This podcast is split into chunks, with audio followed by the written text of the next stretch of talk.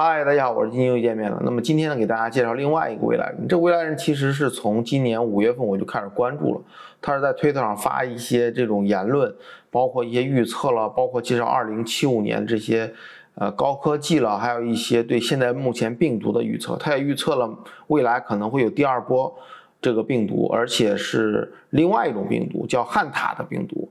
那么让我们看看他有哪些预言吧。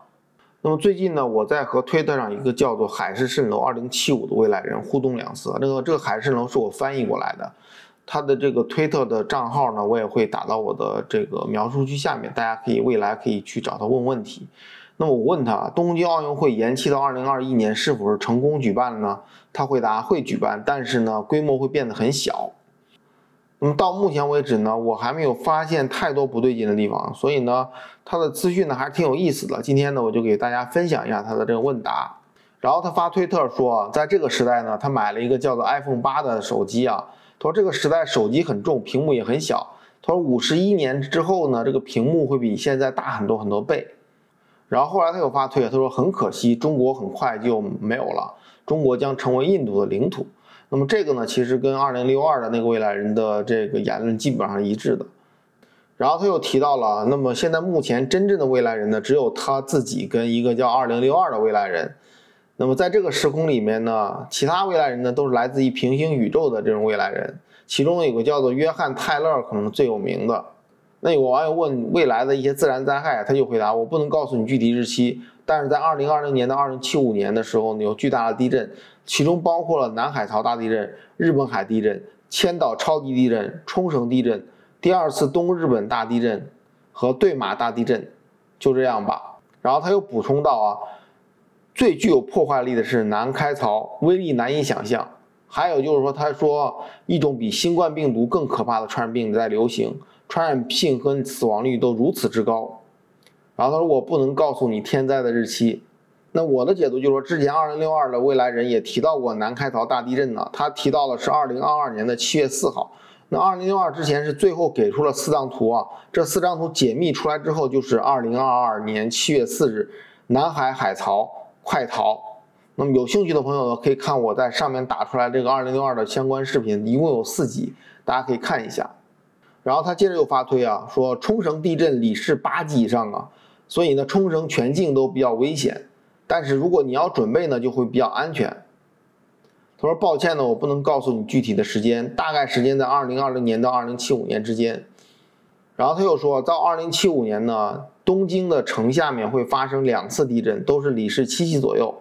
然后呢，他又发推说，第三次世界大战呢是在二零二零年代发生的，也就是二零二零年到二零三零年之间吧。他说我来的二零二零年是穿越时空的，不过呢还有其他一些原因才来到这里。后来他又发推说，我的时空旅行呢，明天就结束了。但是呢，我可以从未来发送无线的信号到这边，这样的话，我就可以跟现在这个二零二零年进行通讯。然后他说，我是一个时空旅行者，我只是一个游客，但是还有其他原因，我必须带一个生命体进入未来。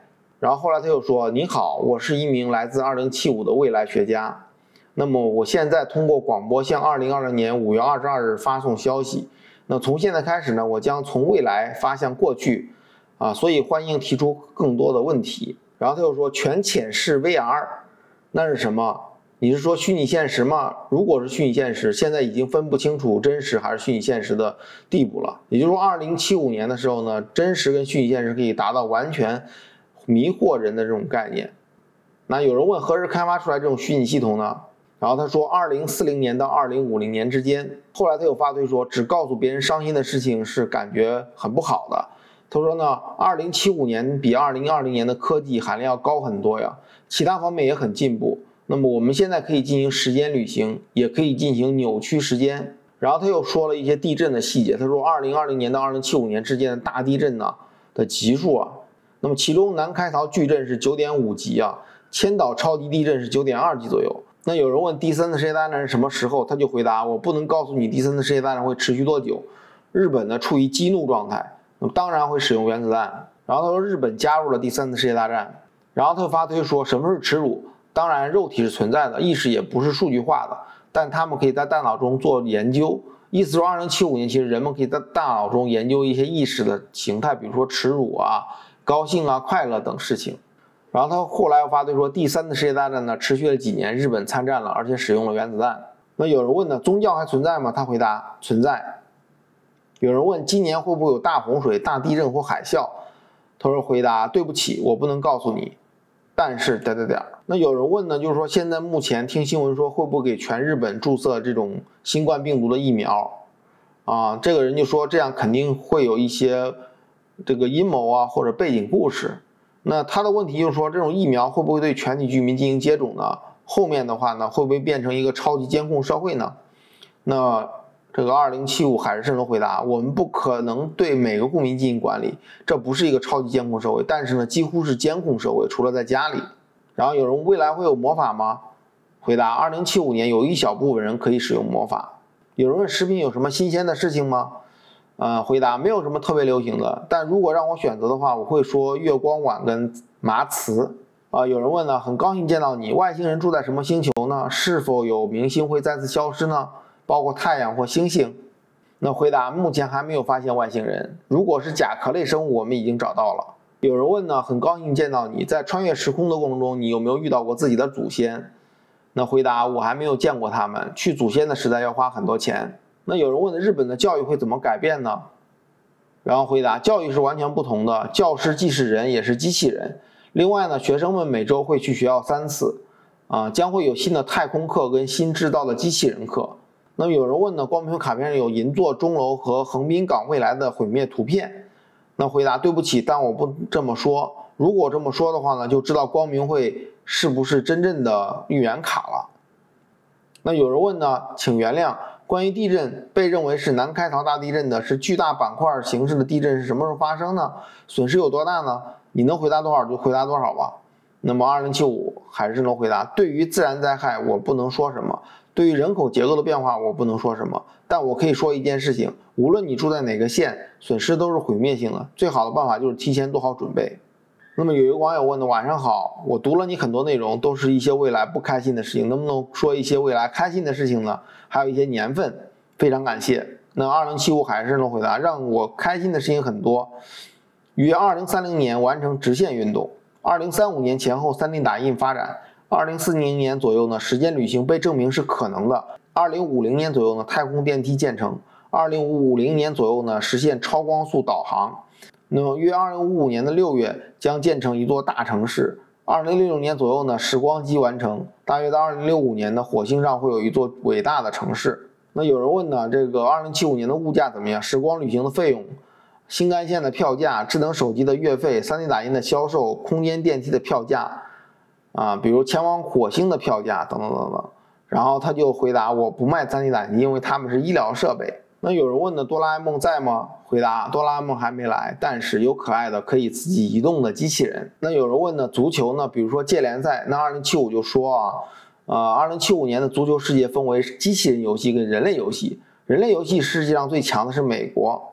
那有人问，机器人在未来的世界杯里面是怎么承担这个角色的？比如说，机器人、人类会不会分别举行呢？那么回答，他们会分别举行，评委是机器人，那么机器人和人类之间没有游戏。只是个练习赛。那有人问，南海槽发生大地震时，濑户内海会不会有发生海啸？我住在内海的海边，很担心，所以请告诉我说出来可以吗？回答：南开槽大地震确实太强了，大范围的海啸预警，濑户地区的海啸预警已经发出了。但是如果你准备的话呢，就会没有事儿。然后那个人就回答：谢谢，我会做好应对海啸的准备。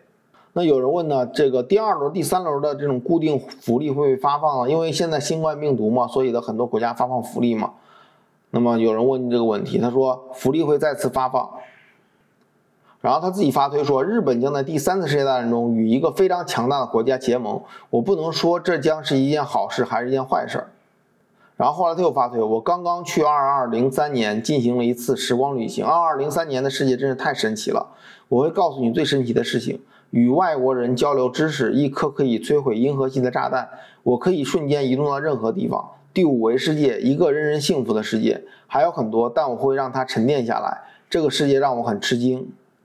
然后都有发推，到二零七五年，我们就会弄清楚前世和轮回中发生的大部分事情。然后他又发推，二零七五年的时空犯罪很多，时空犯罪将改变历史，但是呢，时空警察呢也会随时阻止这种事情发生，用新的技术让时空恢复正常。那有人问呢，今年会不会出现另外一个不同于新冠病毒的新病毒呢？那么回答，我们已经爆发了汉塔病毒。然后这个人又追问，那么今年会出现两种病毒，一种是汉塔病毒，一种是新冠病毒吗？那么回答是的。然后这个人又追问了，汉塔病毒比新冠病毒传染性更强，杀伤力更大吗？或者说未来有比汉塔病毒更可怕的疫情吗？回答，未来会有更多可怕的灾难。那么这个人又追问了，说谢谢你，这种汉塔病毒是你出生之后经历的吗？是比这更久远的东西吗？告诉我吧。然后这个二二零一，然后呢二零七五韩世呢就回答，我不能告诉你，但是它会在你的一生中发生。那么有人问呢，你的职业是什么？很有前途吗？他说：“回答机器人开发、航天相关工作，科学家、发明家。”有一个人问呢：“我的问题是，人工智能技术已经发展到让机器人心甘情愿的程度了吗？这些技术已经成为可能了吗？能不能告诉我一些关于人工智能的？”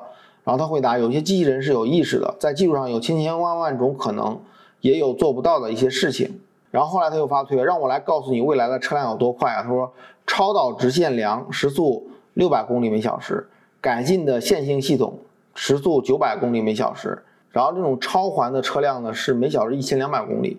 二零七五年的飞机呢时速是每小时三千公里，那么太空电梯呢是每小时一万三千公里，轻型航天器呢是每小时一百零二万公里，一般的航天器呢是每小时一亿一千七百万公里。然后他又说呢，下次我们继续，这就是我们所说的二零七五年的科技水平。然后后来他又发推说，在这个时代，网络上有很多虚假的未来学家。那么好吧，我可以理解为什么有人不相信我的存在了。但是几十年以后，大多数人都会相信我的存在。那么今天的这个未来人，我就给大家简单介绍到这里。那么以后呢，我会跟踪他这个未来人的一些预言呢，包括言论，尤其是他预言应验的时候，我会继续跟踪一下。希望大家关注我。那我们下期见，拜拜。